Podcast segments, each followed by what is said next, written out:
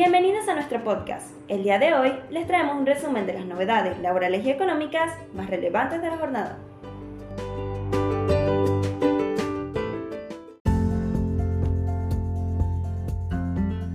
Nuevo bono a fin de año. El nuevo bono del gobierno estará destinado a trabajadores del sector público y privado con salarios bajos.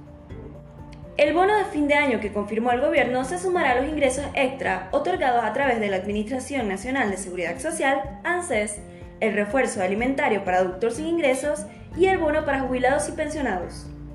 Este ingreso estará destinado a trabajadores públicos y privados con sueldos postergados. En su gira por Francia, donde participó del Foro por la Paz, Fernández adelantó que no habrá suma fija por decreto.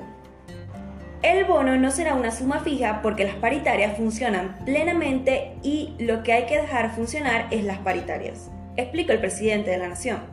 Sobre la suma fija aseguró que interferir con una medida así a los sueldos más bajos genera problemas en muchos lugares porque los salarios más bajos están en los municipios y están en los pequeños comercios. La suma del bono de fin de año aún no fue definida por el gobierno. Hace unos días la ministra del Trabajo, Kelly Olmos, había adelantado en diálogo que muchos sindicatos ya lo tienen previsto el bono en sus paritarias y eso hará que el anuncio del Poder Ejecutivo quede absorbido por ese acuerdo.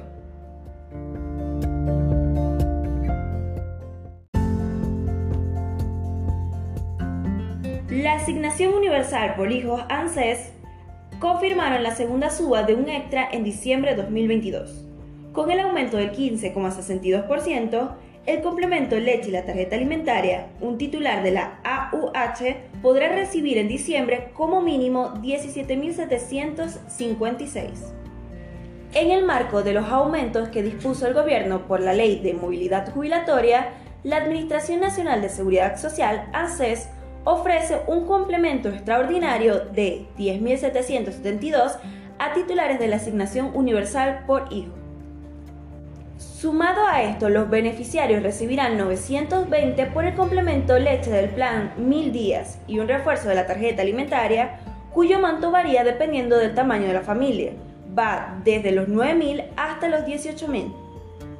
Según dicta la página oficial del ANSES, podrán acceder a este beneficio aquellos trabajadores registrados con ingresos familiares de hasta 192.432 monotributistas categorías A, B, C y D y titulares de las prestaciones por desempleo que tengan hijas o hijos a cargo y que estén cobrando asignaciones familiares.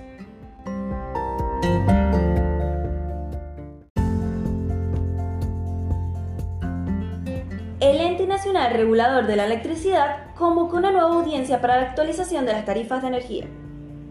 El Ente Nacional Regulador de la Electricidad convocó una nueva audiencia pública para tratar los pedidos de actualizaciones de las tarifas de las distribuidoras de energía Edenor y Edesur. Solo dos semanas de que entrara en vigencia la segunda tanda de aumento por la quita de subsidio y a pocos días de la audiencia pública agendada para tratar un ajuste para las transportistas eléctricas, el gobierno puso en marcha el proceso administrativo para aprobar un nuevo incremento de las tarifas de luz que afectará a todos los clientes de Edenor y Edesur.